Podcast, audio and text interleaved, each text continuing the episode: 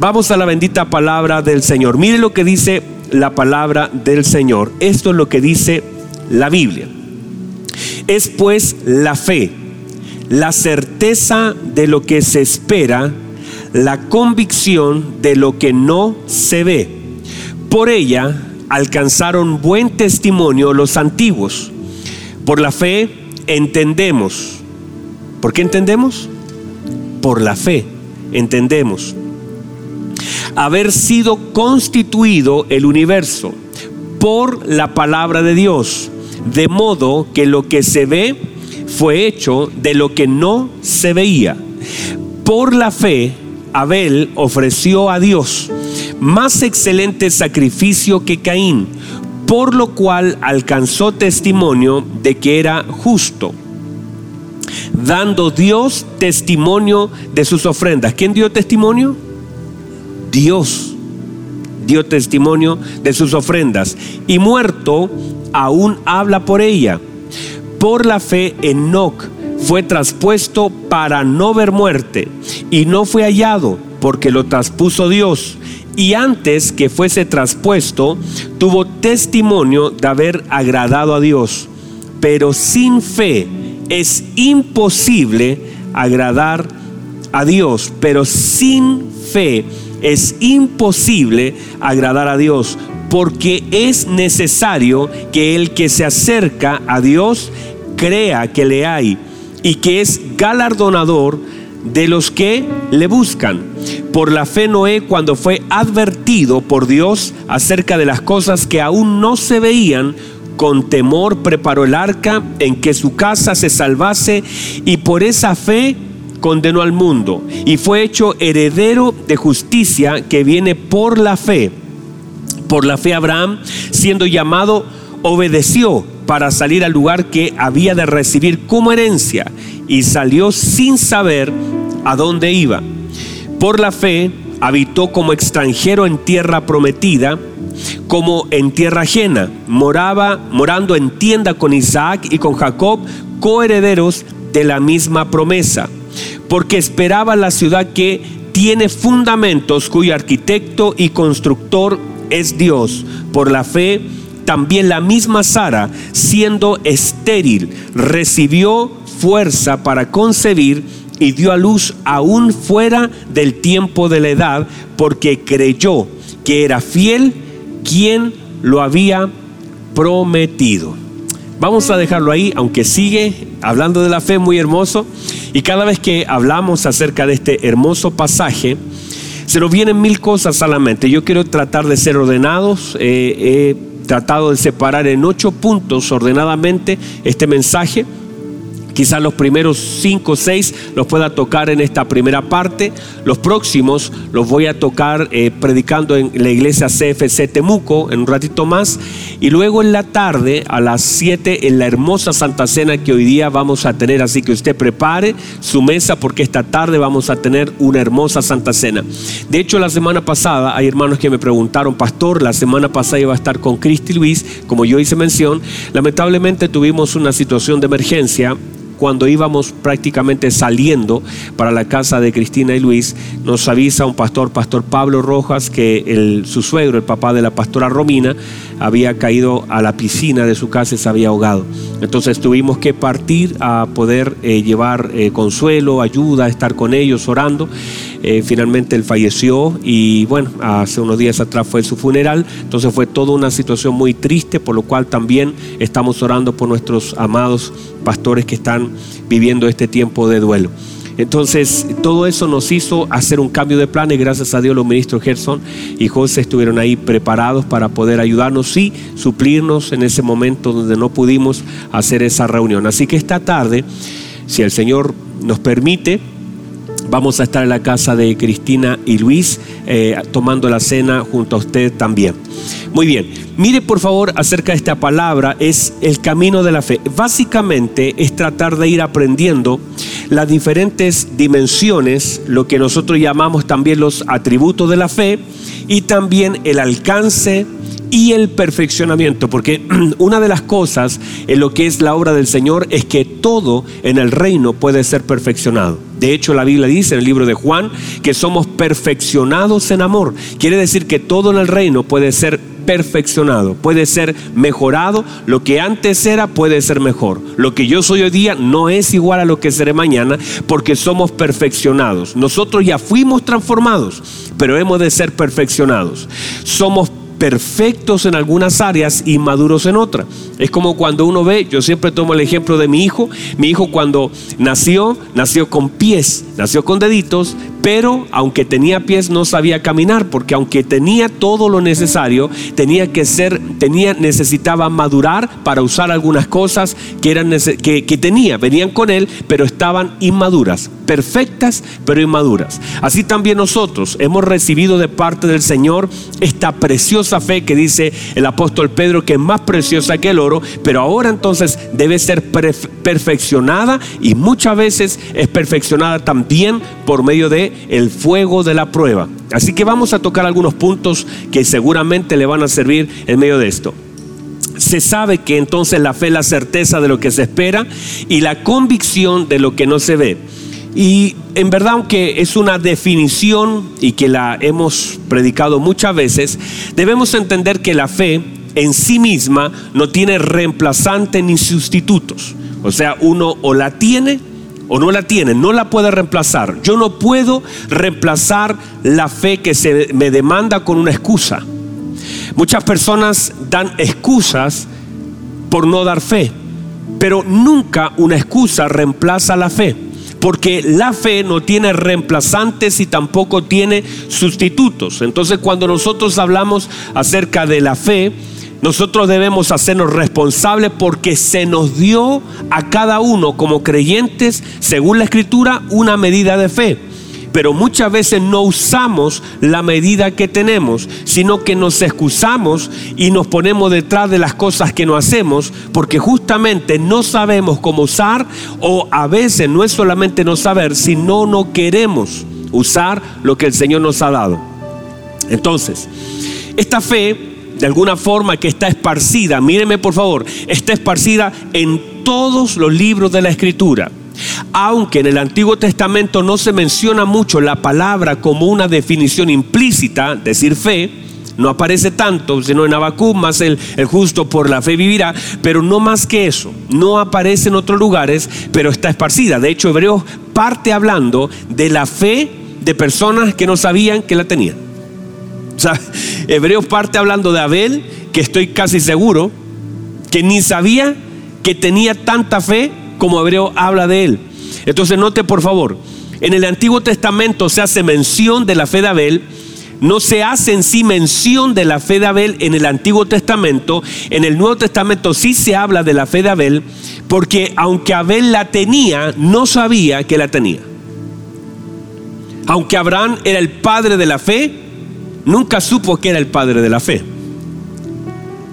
Entonces cuando uno ve a, Noé, por ejemplo, la Biblia dice que por la fe de Noé fue condenado el mundo, Noé nunca supo que su fe condenaba. Entonces, entender que aunque está tan marcada la fe y Hebreo da tanta luz acerca de la fe que ellos tuvieron, de la fe de Sara, Sara nunca se imaginó que nosotros, por ejemplo, íbamos a estar predicando de ella a través de su fe. Entonces, ¿qué pasa? Que muchas veces hombres como Abel, como Noé, como distintos hombres de Dios, ellos tenían cosas que no necesariamente sabían que las tenían. Hacían cosas sin saber lo que tenían para hacerlo. O sea, hacían cosas. Abel ofreció, pero no sabía Abel que lo que le hacía ofrecer era la fe que él tenía en el Señor. Porque no se habla en el Antiguo Testamento de la fe de Abel, sino de la obra de Abel. Pero se interpreta luego en el Nuevo Testamento que esa obra que él hizo fue por la fe que él tenía. Digo eso porque justamente si uno pudiera entender el impacto que tiene la vida que el Señor nos ha dado, por ejemplo, Abraham no hubiese cometido los errores que cometió si él hubiera en ese momento, por ejemplo, delante de Abimelech, le dijo a ella, mi hermana, él no lo hubiese hecho si sabe que vamos a hacer un seminario matrimonial los próximos días y vamos a hablar de ese caso. Pedro no hubiera negado al Señor si supiera que vamos a predicar de Él cuantas veces hemos predicado. Jonás no se hubiese ido para Tarsis. David no hubiese mirado a esa señora desnuda. O sea, nosotros hoy predicamos aún de los errores de hombres o de la fe de hombres, pero ellos no lo hicieron pensando en que nosotros íbamos a predicar. Usted se imagina que, que Pedro está preocupado porque en el año 2021 un pastor de corte italiano, un pastor o en cualquier lugar alguien va a predicar de él. Por supuesto que no había una conciencia de que íbamos a tener tantas veces a Pedro y la negación de él en nuestros labios. O el error que cometió Abraham, el hecho de tomar a una sierva, o los errores, mil cosas. Ellos no tenían esa conciencia que nosotros íbamos a predicar. Imagínense el hecho de que si yo sé que van a predicar de mis errores, no los cometo, los evito. Porque nadie quiere que sus errores queden expuestos, y menos en una predicación menos delante de las personas, porque nosotros somos buenazos, diría mi papá, para poder exponer los errores de otros y públicamente. Y estamos hablando de, de Jonás y hablamos y hasta nos enojamos con Jonás. Aunque pobre Jonás ya, ya está en el, eh, descansando en el Señor, nos enojamos con los errores de otro y los exponemos. Si ellos hubieran sabido que iban a quedar impresos en la escritura y que nosotros íbamos a predicar una y otra vez de sus errores, le aseguro que hacen lo imposible por no cometerlos. Muchos de ellos también a través de su fe, ¿verdad? Que nos bendicen, nos animan. Personas que sufrieron tanto, pero que fueron hombres de Dios de fe a pesar de las cosas que vivían y creyeron al Señor. Entonces, la verdad es que les quiero recordar esto, ¿por qué? Porque nuestra vida, nuestras obras son mucho más trascendentes que nuestra vida.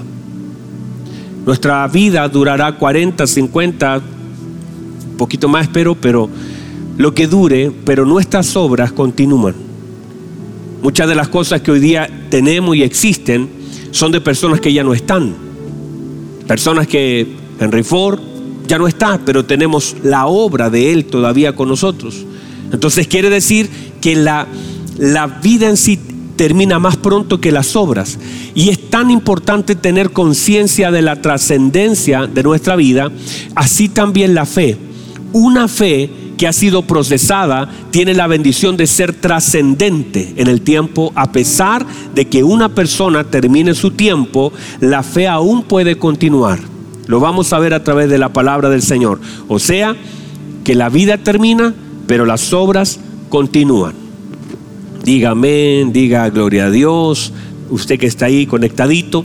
Entonces, hay cosas que son elementos de esta fe que no son, no pueden estar separados. Por ejemplo, ah, el amor no puede estar separado de la fe. Cuando nosotros operamos en una fe que no está conectada con amor, el apóstol Pablo dice que no sirve, no vale, diría Marlon.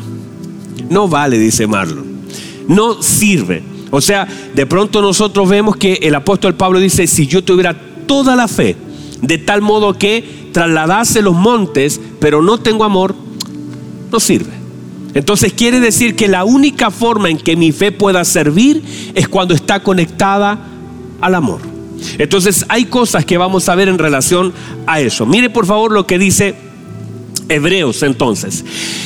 Hebreo nos da la luz acerca de que no nos habla de un listado de personas que recibieron un milagro. Aunque sí recibimos a través de la fe muchas cosas, Debemos entender que en Hebreos no habla de hombres que recibieron lo que pidieron. No habla. De hecho, no hay ninguna cosa aquí, ninguna palabra, ninguna frase donde diga que alguien, y Abel oró para pedir, y Abraham oró para pedir, y Sara oró para pedir, ni, ni Enoch oró para pedir, ni ninguno.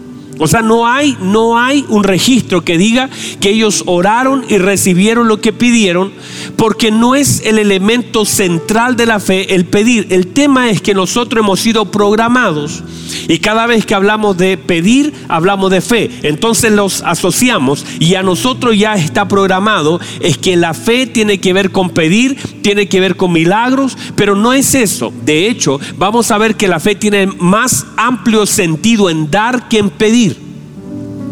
Lo vamos a ver. Mire por favor, y justamente el primer punto habla acerca de la operación que no está condicionada a la fe, a las cosas naturales, a los sentidos. Y lo dijimos que la fe está por sobre el tiempo, está por sobre el espacio y está por sobre la materia. O sea, la fe no está condicionada y en el punto número 8 que vamos a hablar si llegamos al punto número 8, habla acerca de Sara y que la Biblia dice que dio fuera de tiempo. ¿Por qué? Porque uno debe entender que no es la fe adecuándose al tiempo, sino que el tiempo se debe someter a la fe. Y cuando notamos eso, es que entonces la fe está por sobre el tiempo, entonces no está gobernando el tiempo la fe, sino que la fe está gobernando el tiempo. La Biblia dice con claridad que Sara dio fuera de tiempo. ¿Cómo algo puede eh, funcionar fuera de tiempo? La única cosa que puede hacer que las cosas funcionen, aunque ya el tiempo haya pasado, es la fe. Entonces, la fe no está condicionada a los sentidos naturales. Por eso la Biblia dice que la convicción de aquello que se espera es la convicción de aquello que no se ve es la certeza de lo que se espera y que está no está condicionada a lo que no se ve, o sea, deja todos los sentidos quedan fuera porque dice que no está condicionada a aquello que se ve. Si lo veo, si lo escucho, si lo toco, es irrelevante. La fe no opera en sentidos naturales. De hecho, a veces pueden equivocarse. De hecho, Marta dijo que Marta, dijo, mira, no mueva la piedra porque este sentido me está traicionando. Este sentido me está afectando. No, el Señor dijo, mueva la piedra. Y Marta dijo, no la muevan. ¿Por qué? Porque acabo de sentir, este sentido es el que está estorbando para poder mover esa piedra huele mal, hiede ya, está podrido el cuerpo, son cuatro días, huele mal, le hemos echado cosas, aceites, eh, pero huele mal. Este sentido está afectando, a veces este, a veces este, algunos sentidos a veces vienen a estorbar lo que Dios quiere hacer. Por eso parte Hebreo diciendo no es lo que tú ves no es la certeza, o sea, es la certeza de lo que no se ve. No necesitas ver para que la fe funcione. No necesitas oler, no necesitas oír, no está condicionado a lo que veo, no está condicionado a lo que toco, no está condicionado. De hecho, si usted ve a Tomás, Tomás dice, si logro tocar, si toco, si meto mi mano en su costado, entonces voy a creer porque él estaba condicionando su fe a lo que podía tocar. Entonces lo que dice Hebreo es, la fe no está condicionada a lo que se toca, a lo que se ve, a lo que se oye, a lo que se huele, a nada. La fe no está condicionada. El segundo punto que quiero tocar hoy tiene que ver con el alcance que tiene la fe. La Biblia dice que por la fe alcanzaron buen testimonio. Quiere decir que la fe nos da una nueva medida que no tenemos. La fe nos da medidas que no tenemos. La fe nos permite alcanzar. O sea, la fe es una extensión. La fe es una, la, fe es una extensión, es una escalera. Es algo que nos da altura. De hecho, si mi vida no alcanza, la fe alcanza. Si mi vida no alcanza, la fe alcanza. Si el tiempo no alcanza, la fe alcanza. Si mis manos no alcanzan a tocar, la fe todavía puede tocar. Si el dinero no alcanza, la fe alcanza. Si mi voz no alcanza, la fe alcanza. Si, o sea, todo donde yo no tenga opción. Por ejemplo, yo no tengo tal vez opción. Eso fue lo que hizo José. Y lo dice Hebreos capítulo 11, por ahí el versículo El versículo 21, 22 dice, por la fe José al morir mencionó la salida de los hijos de Israel y dio mandamientos acerca de sus huesos. Note por favor lo que está haciendo José en el año donde José está profetizando, está diciendo no voy a vivir 400 años, no alcanzo, el tiempo no me alcanza, así que necesito la fe para dar la orden porque yo soy, mire que José es tremendo, José fue la entrada, José fue la entrada a, Egipto, pero José con la palabra profética de fe también fue la salida. Y la Biblia dice que José dio instrucciones acerca de la salida porque José fue la llave por donde el Señor entró a Egipto y todo entró a Israel, pero también dice, por la fe, José dio instrucciones acerca de la salida y de su hueso. Quiere decir que José fue la llave de entrada y José fue la llave de salida. Y José, como dijo, yo no voy a alcanzar, pero voy a soltar la palabra y voy a dar instrucciones. Hermano, ¿quién retiene por 400 años una instrucción? ¿Qué persona se puede acordar? De decir, oiga, mi tatara, tatara, tatara, tatara abuelo dijo acerca de sus huesos. Nadie se acuerda de esas cosas, pero la palabra, la palabra que se soltó en este tiempo, José dijo, no tengo, no puedo dejarle un chat, no puedo dejarle un, un mail, no puedo, no puedo mandarle un WhatsApp, no puedo hacer nada, pero voy a soltar en fe la palabra. Y dijo, como no me alcanza la vida, tengo que soltar una palabra de fe suelto una palabra de fe porque la vida no me alcanza, como mi vida se va a terminar pronto, como me queda poquito tiempo, entonces tengo que soltar una palabra para que 400 años más adelante esa palabra tenga cumplimiento. Y José está parado acá, está a punto de morir y dice acerca de mis huesos daré instrucción. Y entonces suelta la palabra porque la vida no le alcanza. Y cuando la vida y el tiempo no me alcanza, la fe tiene alcance mucho más que la vida y mucho más que el tiempo. No sé si hay alguien ahí todavía, pero es como yo sé que tal vez no tal vez venga el Señor pronto, pero si no viniera, si se tardara un poquito el Señor, ¿en qué sentido? En extender su misericordia. No tenemos por tardanza la venida del Señor, pero digo, si viniera dentro de las próximas cinco generaciones hacia adelante y yo me voy a morir y no alcanzo a ver a mis nietos, no alcanzo a conocer a mis tataranietos que me gustaría abrazarlo y conocerlo y yo, yo sacando cuentas no creo que alcance. Entonces, ¿qué debo hacer? Como no los puedo, no puedo poner mis manos sobre ellos, lo que debo hacer es soltar una palabra de fe porque no los voy a ver, pero puedo aún así sin verlos, porque la fe tiene alcance. Entonces puedo bendecir a mis hijos, a mis nietos, puedo bendecir a mis tataranietos, puedo bendecir. ¿Por qué? Porque la fe me da alcance. No me alcanza el tiempo, pero sí la fe me da alcance. No me alcanza la vida, pero sí la fe alcanza. No me alcanza el recurso, no tengo ni plata, no me alcanza, no me alcanza, pero sí tengo. Por eso la Biblia dice que Noé construyó. El Señor no le preguntó, Noé, cuéntame, ¿cuánto tienes en la cuenta? Porque Noé no condicionó lo que tenía para hacer lo que Dios le había demandado. Quiere decir que aunque no me alcance, la fe alcanza a suplir porque la fe me da alcance. Usted tiene que recibir esto porque donde usted no alcance, la fe alcanza. No, es que pastor, por eso eh, aquel centurión dijo, di la palabra. Y si usted dice la palabra, la palabra va a llegar por causa de la fe. No va a oír el, el criado, no va a oír, su mano no alcanza hasta allá, pero diga la palabra y mi criado será sana. ¿Por qué? Porque de donde usted la suelte, la fe alcanza a tocar la vida de ese hombre. Diga amén, diga gloria a Dios, diga aleluya. Entonces, con la fe alcanzo la gracia, con la fe alcanzo la misericordia, con la fe alcanzo el poder, con la fe alcanzo mi familia, con la fe alcanzo la sanidad, con la fe alcanzo milagro, con la fe, porque la fe me da alcance. Claro que hay cosas que son más grandes que yo, pero no son más grandes que el poder de la fe en la vida de la iglesia. Por eso en la medida que mi fe va creciendo, mi alcance va creciendo. Hay personas que no tienen fe para otros y poca para sí mismo. Por eso en la medida que mi fe va creciendo, el alcance de mi vida también va creciendo. Hay cosas que solamente se pueden alcanzar por medio de la fe.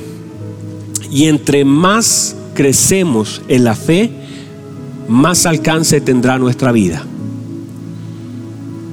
De hecho, uno puede orar y uno, uno, que hacía, si uno se remonta, Alexi y Victoria, hace años atrás, congregacionalmente nosotros decíamos, bueno, somos ocho y ese era nuestro alcance.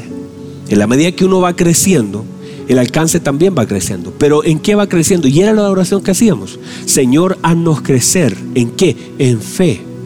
Y decíamos, queremos ser una iglesia grande. ¿En qué? En amor, en fe, en cosas que en la medida que crece tienen un mayor alcance.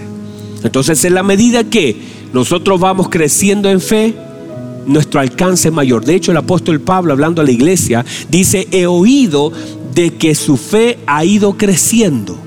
He oído. Y por todo lugar se habla de su fe. ¿Por qué? Porque en la medida que la fe iba creciendo, había evidencia de fe. O sea, había una mayor evidencia de fe a causa del crecimiento de ella. Muy bien, déjenme dejarlo ahí. Número 3. Dice la escritura, por la fe entendemos. ¿Qué hacemos con la fe? Por la fe entendemos. Quiere decir que muchas cosas en nuestra vida no es falta de entendimiento, sino es falta de fe. Por la fe entendemos. Entonces quiere decir que la llave, que en la fe es una llave del entendimiento. Muchos tratan de explicar y tratan de razonar con inteligencia, pero si no hay fe no se puede entender. No entendemos, los hijos de Dios, las cosas no las entendemos por explicación, sino por revelación. De hecho, míreme por favor, nuestro Señor Jesucristo no vino a explicarnos algo. Nuestro Señor Jesucristo vino a revelarnos algo. Como Él es el autor y consumador de la fe, entonces no es que Él vino a explicarnos algo. Él vino a revelarnos algo. La vida del Señor Jesucristo es revelación pura. Entonces cuando nosotros hablamos acerca de todo lo que tiene que ver de la, vida de nuestro Señor, no es una explicación, sino es una manifestación. La Biblia dice que Él se manifestó. Entonces, cuando nosotros vemos la vida de nuestro Señor, es una vida de revelación. El tema es que muchas veces la falta de fe no nos permite entender. Por eso la Biblia dice, por algo está acá y dice que por la fe entendemos haber sido constituido el universo. ¿Qué quiere decir? Que la fe es una llave que abre los ojos del entendimiento. Entre más creo, más entiendo. Entre más logro creer, más logro entender. Quiere decir que esa puerta del entendimiento se abre por medio de nuestra confianza en el Señor. Mayor será mi entendimiento mientras mayor sea mi fe. Entonces en la misma proporción que mi fe va creciendo, mi entendimiento también va creciendo. ¿Cuándo tenemos falta de fe? La gente dice, sabe pastor, no entiendo nada. Hay muchas personas que me dicen a mí, pastor, la verdad es que no entiendo. Y a veces no es falta de entendimiento, es falta de fe. El centurión, mire lo que dice. El centurión dijo, diga la palabra. Tenía tal grado de fe, el centurión, dijo, diga la palabra y mi criado será sano. ¿Por qué? Porque la medida de su fe era la medida de su entendimiento. Tal era su fe cuando el Señor dice, uy, grande es la fe. No había hallado tanta fe en Israel, pero en realidad el misma, la misma proporción de fe que tenía que era grande, era el entendimiento que él tenía.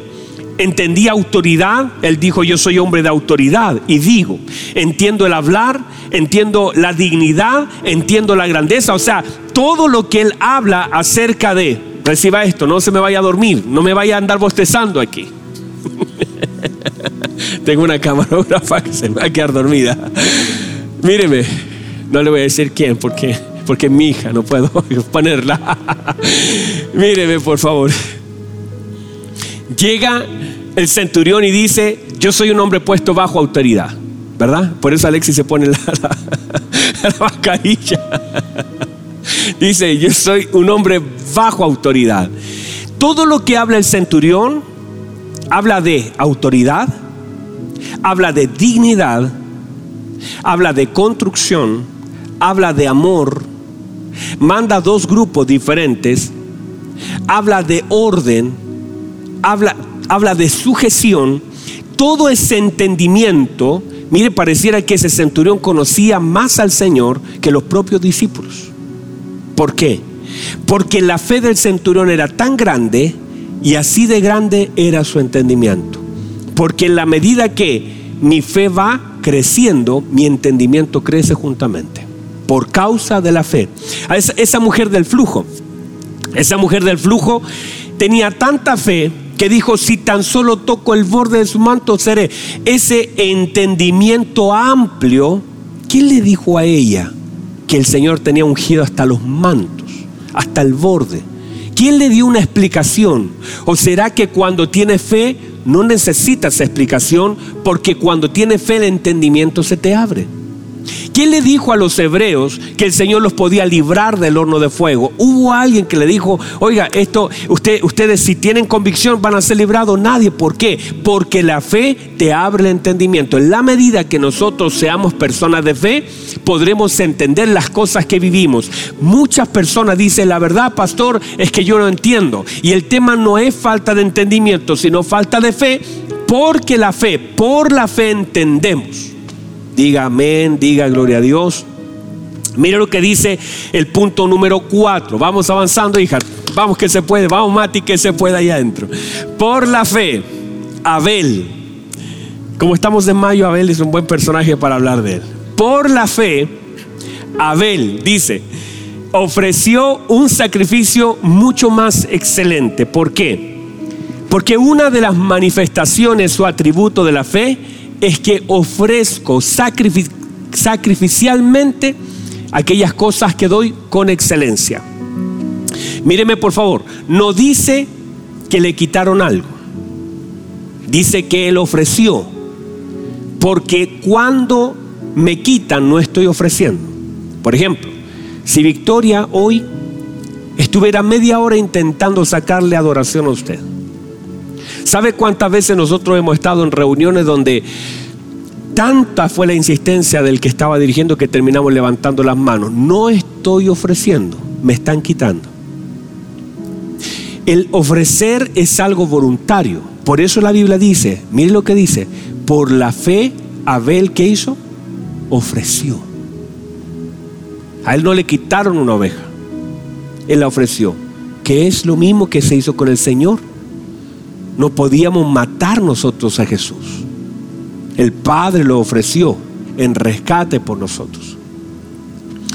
Entonces cuando nosotros damos, es como por ejemplo usted va a comprar pan y el impuesto usted no está, no, no puede negociarlo. Usted no le puede decir a la cajera del supermercado, mire, la verdad es que yo no, no voy a pagar el impuesto. ¿Qué hace la cajera? Le retiene el impuesto le dice, son mil pesos de pan. Le dice, no, descuénteme el 19%, por ahora creo que va a bajar, pero descuénteme el 19%. No, no, usted no es que tenga opciones, a usted le retienen. Pero las cosas que nosotros le otorgamos al Señor son ofrenda. Las otorgamos, las ofrecimos, ofrendas, ofrecimos. Ahora atención a esto. ¿Cuál es la idea de todo esto?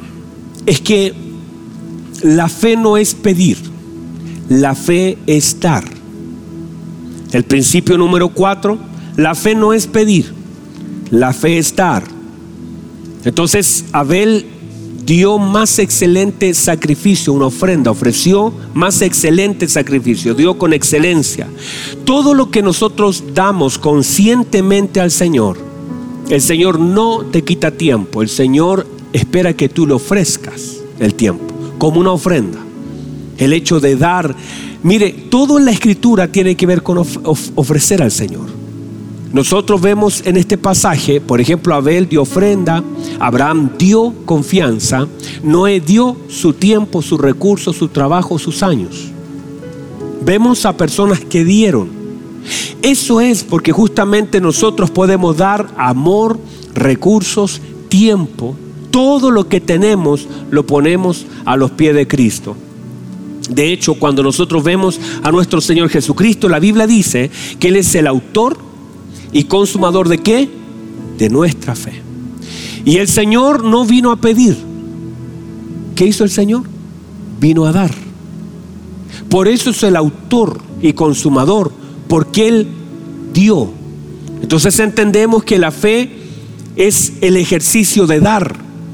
Por eso cuando hablamos al principio, no hablábamos solamente que la fe como un elemento que pide, porque es ahí donde yo los quiero sacar de ahí un rato.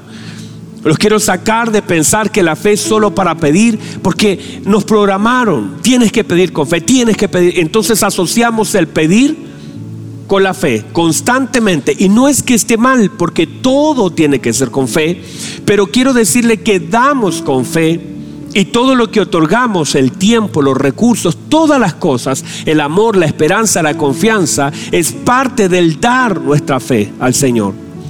Una iglesia entonces de fe es una iglesia que siempre está dando. Una iglesia que tiene fe siempre está dando. Por eso la incredulidad retiene, pero la fe da.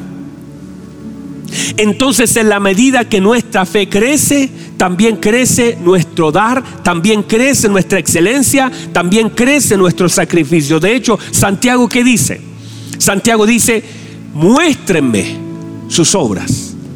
Yo les puedo mostrar mi fe por medio de las obras. No dice, les voy a mostrar mi fe por medio de lo que pido, sino por medio de lo que hago. Eso dice fe. Santiago dice, muéstrenme sus obras Muéstreme dónde está su fe porque no veo sus obras. Quiere decir que la manifestación de la fe es lo que yo hago con ella. Entonces cuando la gente de pronto dice hay que pedir con fe, yo digo hay que dar con fe y el hecho de que haya una obra es una manifestación de la fe. Por eso Santiago dice la fe sin obra es muerta en sí misma.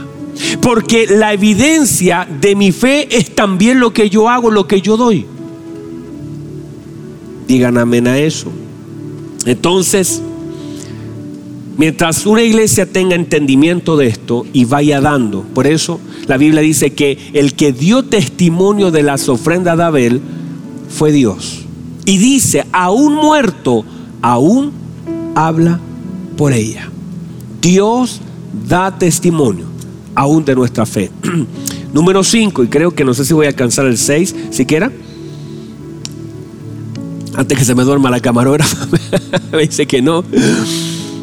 Dice, por la fe Enoch fue traspuesto. Por la fe Enoch fue traspuesto para no ver muerto. Mire, a Enoch entonces lo transfirieron.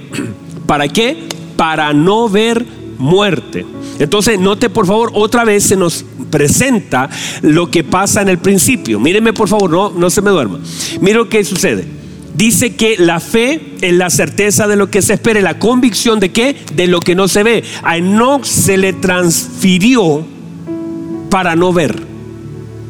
Entonces justamente por causa de lo que no iba a ver, porque operaba en fe. Porque el ver o no el ver ver o no ver tiene que ver netamente con la fe. Se le transfiere a Enoch por causa de haber agradado a Dios a través de su fe. El Señor entonces, nuestra fe al Señor le agrada. Y mientras nuestra fe agrada al Señor, y es más hermano, no hay muchas cosas que al Señor le agrade No es que el Señor mire el tono, nosotros sí. Nosotros medimos, si alguien está afinado, desafinado, si toca bien, si toca mal. Pero el Señor mide otras cosas. ¿Cuánto agradamos al Señor con nuestra fe? ¿Cuánto le honramos a través de ella? Note por favor, mientras más honramos al Señor con nuestra fe, menos cosas el Señor nos permitirá ver. Porque la fe es la convicción de lo que no se ve. Entonces el Señor te evita ver cosas por causa de esa convicción. Entonces, subes tus niveles de fe, sube tu convicción, dejas de ver. El tema es que a veces estamos viendo todo lo que no quisiéramos ver, no porque usted cierre sus ojos, sino por falta de fe. Pero cuando tú incrementas tus niveles de fe, es pues la convicción, es pues la certeza de lo que se espera y la convicción de lo que no se ve. O sea, la convicción ya no te deja ver. Era tal el grado de fe que tenía no que no vio la muerte. No sé si se entiende, tal vez está medio enredado, pero espero que se entienda. Marta, si crees, verás. Marta, si crees, verás la gloria de Dios. Quiere decir que la fe a veces se nos abre para ver lo que Dios quiere que yo vea y en otros casos la misma fe no te permite ver lo que Dios no quiere que veas. O sea, quiero que entienda esto, que la fe me conecta a su voluntad para que yo pueda ver lo que Dios espera y quiere que yo vea. Y la fe justamente es eso. Dios me evita ver algunas cosas, es no sé si están acá, pero la fe me evita ver algunas cosas. La fe te impide ver algunas cosas. El Señor dice, has caminado conmigo, me has agradado, crees en mí, confías en mí. Te voy a evitar algunas cosas que para otros son normales, para otros son naturales, pero a causa de tu fe no voy a permitir que tú las veas. Solo porque, porque agradamos a Dios a través de nuestra fe. Y lo único imposible de la fe es tratar de agradar a Dios sin ella. Lo único imposible de la fe es tratar de agradar a Dios sin ella. Entonces la Biblia dice que es necesario que el que se acerca a Dios, dice, crea. Quiere decir que me puedo acercar por medio de mi fe o me puedo alejar por medio de mi, de mi, incredulidad. De hecho, si usted lo piensa bien, todos los incrédulos están lejos del Señor. Y la Biblia dice que todos los incrédulos tienen parte en el, en el, en el lago de fuego. ¿Por qué? Porque el que no cree ya ha sido condenado. ¿Por qué? Porque el que no cree está lejos. Pero la Biblia dice que el que cree se acerca. Por lo tanto, una de las manifestaciones de la fe, entre más fe tengo, más cerca estoy. Entre más, por eso cuando hablamos, no hermano, yo soy una persona de fe, pero no voy nunca a la congregación, nunca me conecto, nunca leo la Biblia, nunca oro. Eso está mal, porque una persona de fe está cerca del Señor, se acerca al Señor por causa de la fe, la confianza que tiene en Él. No se aleja de Dios, sino se acerca a Dios. La incredulidad entonces me aleja. Sin fe es imposible porque el que cree se acerca. ¿Y qué más? No solamente se acerca, sino se acerca porque la fe, recuerde, la fe te abre el entendimiento. Y la Biblia dice, y el que se acerca debe creer que le hay y es galardonador de los que le buscan. O sea, el que tiene fe no solamente se acerca, sino se acerca sabiendo que cada vez que me acerco tengo más recompensa. Cada vez que me acerco tengo un nuevo galardón. O sea, el hecho de buscarle no sé si hay alguien ahí. Yo le estoy buscando, yo estoy buscando al Señor, yo estoy buscando a través de la oración, a través del creer, a través del hacer, estoy acercándome a Él y en la medida que yo me acerco al Señor, entonces no solamente me acerco a Él a través de la fe, sino que el entendimiento se me... Estoy operando, me acerco no solamente por la fe, sino por el entendimiento que tengo, que cada vez que me acerco, el Señor me da más. No me resta el Señor me da más. Él es galardonador de aquellos que le buscan. Déjeme, cerrar con el punto 6. Yo sé que estamos atrasaditos, pero ustedes se demoraron en transmitir y usted en cantar. Así que déjeme avanzar. Luego, un ratito más se conecta al segundo servicio de Temuco y voy a seguir con él. Espero que alguien diga amén, gloria a Dios. Esta palabra es para mí, me está dando entendimiento el Señor, porque esa es la idea. Mire el punto 6. Por la fe dice Noé. Reciba esto. Por la fe dice, cuando fue advertido, fue advertido por Dios, sin ver, otra vez, sin ver la Biblia dice, fue advertido por Dios sin ver. Dice, por la fe, versículo 7, Noé cuando fue advertido por Dios acerca de las cosas que aún no se veían. Porque la fe opera así. Es por el oír, no por el ver. Entonces, por, eh, dice, fue advertido por Dios de las cosas que no se veían. Dice, preparó su casa. Preparó el arca en la que su casa sería salvada. ¿Qué quiere decir? Que el Señor nos habla para que nos preparemos. Esta palabra es para que usted se prepare. O sea, quiero decir lo siguiente, la fe se manifiesta por medio de nuestra preparación. Porque cuando es algo cierto, yo me preparo. Cuando alguien me dice, alguien me dice, pastor, lo voy a ir a visitar. Yo le digo, listo. Y yo me preparo en relación. Si alguien me dice, tal vez vaya, entonces yo no me preparo mucho. Si alguien dice, quizás voy a ir, entonces uno dice, bueno, me avisa si vas o no vas. Pero cuando alguien te dice, voy, y cuando dice, ya salí, y cuando dice, voy llegando, tú vas aumentando los niveles de preparación por causa del nivel de fe que tienes, de que eso va a suceder. Quiere decir que la falta de preparación también es falta de fe. Porque si yo sé que mi Señor viene pronto, me preparo más. Quiere decir que la fe en la bendita palabra de Dios hace que prepare mi casa para su venida. A mayor fe, mayor preparación. Y mi preparación bendice mi casa. Míreme por favor, póngame atención. Y con esto voy a ir cerrando. Cierro con dos cosas importantes. Mire lo que dice la Biblia. La Biblia dice esto. Dice, y Noé, cuando fue advertido de las cosas que aún no se veían, con temor preparó el arca. Perdón, ¿con qué preparó el arca? No dice con madera.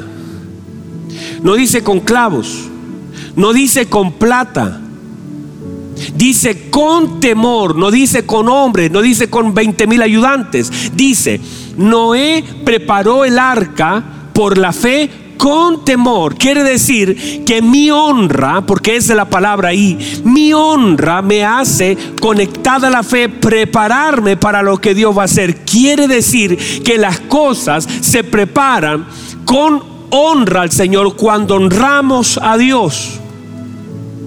Cuando honramos a Dios, las cosas se edifican a partir desde la honra. No dice que Noé preparó el arca con madera, fue a preparar a sembrar árboles, a podar. Dice, él preparó con honra, con temor el arca.